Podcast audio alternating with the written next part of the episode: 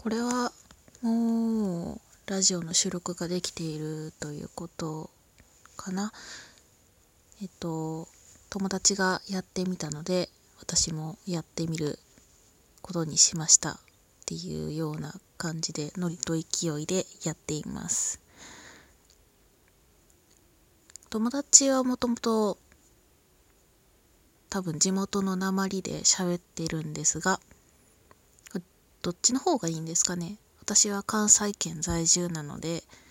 あえー、っともうすでになまっていますね。関西圏在住なので関西弁で喋る方がいいのか関西弁うぜーっていう方のために標準語であえておしゃべりをした方がいいのかそこはよくわかりませんがもし反応をいただけましたらそれに応じてお話をしようかななんて思ったりもします。何を話そう？何を話そうかな？趣味。やらなんやらをということなんで。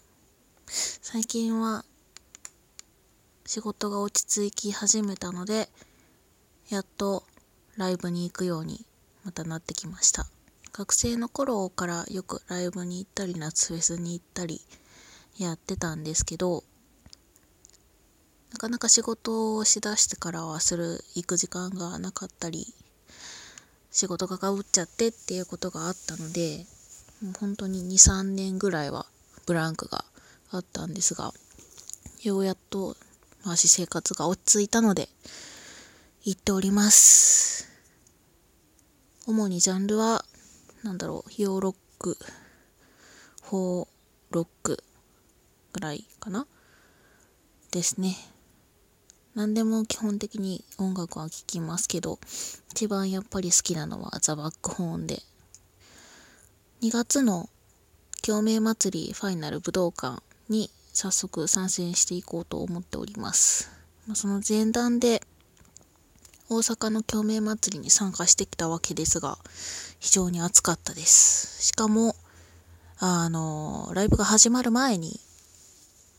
本当にあの、ファンの方が有志で、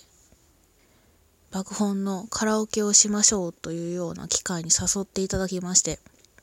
普段だったら絶対友達とは歌えないようなコアな曲とか、なかなか職場のカラオケとかは絶対にできないような、いろんな曲を熱唱することができて、しかも人からだったらまだできるけど、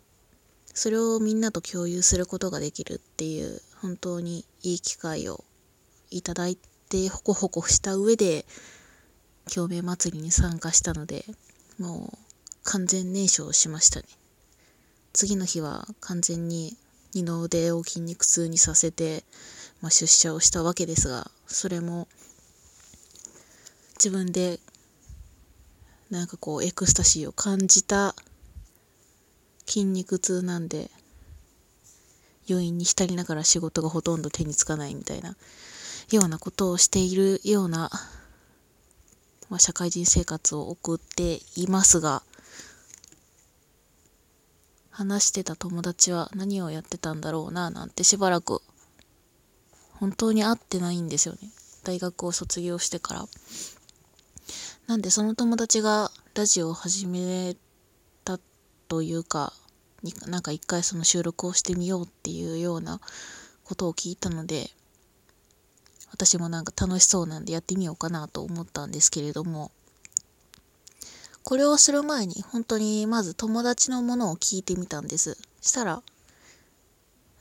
まあ、昔と変わらず、相変わらずの声、相変わらずの鉛、相変わらず、なんかちょっと なかなかな独特のセンスを持っている子だったので、あ、変わりないなっていうような、いい意味で変わりがないなっていうようなことを少し思いながら安堵しながらそして楽しみながらラジオを聴いて私もすげえ撮りたいなと思いながら今撮っているんですが趣味の話をするって言ってもなかなか趣味を友達の中で共有するっていうことがないのでまあまあこんな感じにしてみようかなと思います。あちなみに、まあ、もしこれを聞いておられる方でホーロックが好きだよとかザ・バックフォンが好きだよっていう方がいたらめっちゃ絡みたいです。なので仲良くしていただければすごくありがたいななんて思ったりはしていますが本当にえー、っと趣味はこれぐらいにして他に何を話そうかな。うん。まあ趣味は音楽が好きだというふうに言ったんですが最近やりたいことがたくさん増えてきてましてその中でも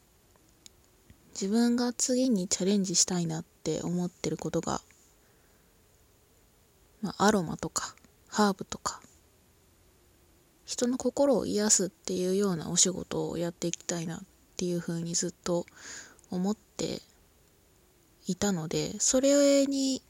ちょっと向けて今勉強をしているような形をとっております。なので平日はお仕事で休日はその勉強でスクールに通ってっていうような割と充実した生活を送っているんですけれどももともと私も家でアロマを炊いたり、まあ、ハーブティー飲んだりっていうようなことをしてたのでザクッとなんかアロマを勉強しようかなっていうふうに思って飛び込んだら実はアロマって植物の香りの本当にあの植物とか自然の世界を知る中で一つのカテゴリーでしかなくって香りだけじゃなくって口にやっぱり植物って入れるものっていう風になるわけですよね。例えばローズマリーとかタイムとかミントとか全然お料理に使ったりするんでそれを考えると香りだけじゃなくって実際にハーブティーとかお料理に使うためにお勉強をしていった方がなんかもっともっと人の心って癒せるのかな。ここま本当に心だけじゃなくってその人の体調とかも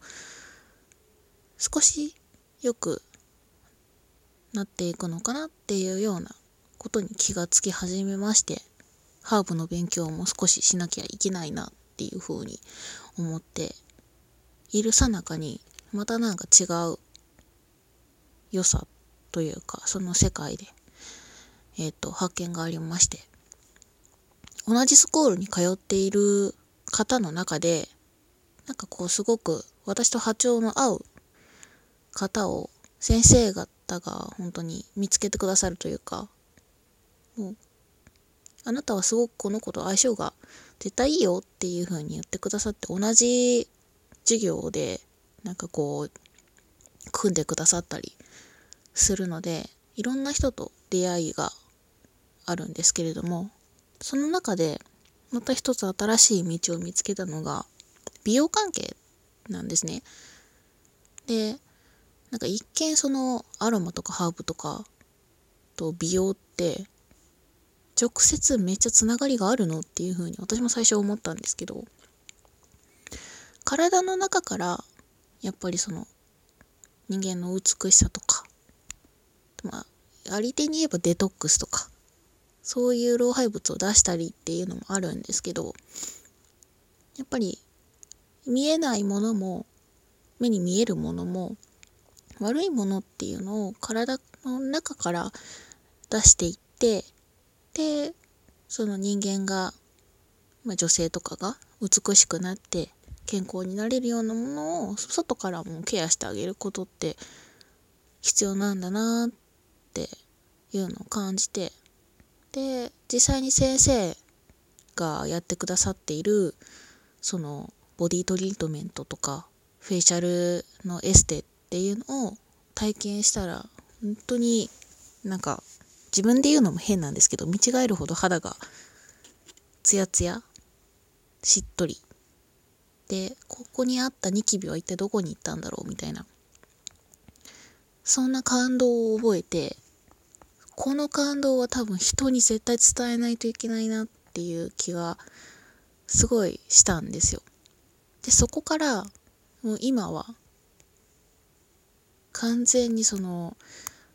人のお体にこう触れて美しさを磨いていただくっていうようなお勉強をしてるんですけどもうなんかやればやるほどむっちゃ面白くて人によっても全然違うんですよね。同じ例えばこう手を手に触れさせていただいた時も同じ手なはずなのにやっぱりこう乾燥されてたりとかとかちょっと何て言うんですかね。乾燥はしてないんだけど水分が足りてないとか疲れてるからむくんじゃってるとかいろいろあってなんかそういうったのも知的好奇心みたいなのがすごいそそられて人間のの体ってこんなに個個体差あるんだなっていうのを感じながらなんか触ってるとうん、本当にむっちゃ面白いんですよ。で、その方が、その施術終わった後に、ちょっとでも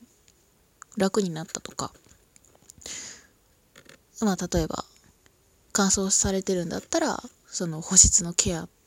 てこういう風にするのおすすめですよっていうのを話しながらやらせてもらったりしたら、結構なんか盛り上がってくれるんですよね。で、なんで今度やってみるねとかで後日そのやってみたよっていうのとかで私が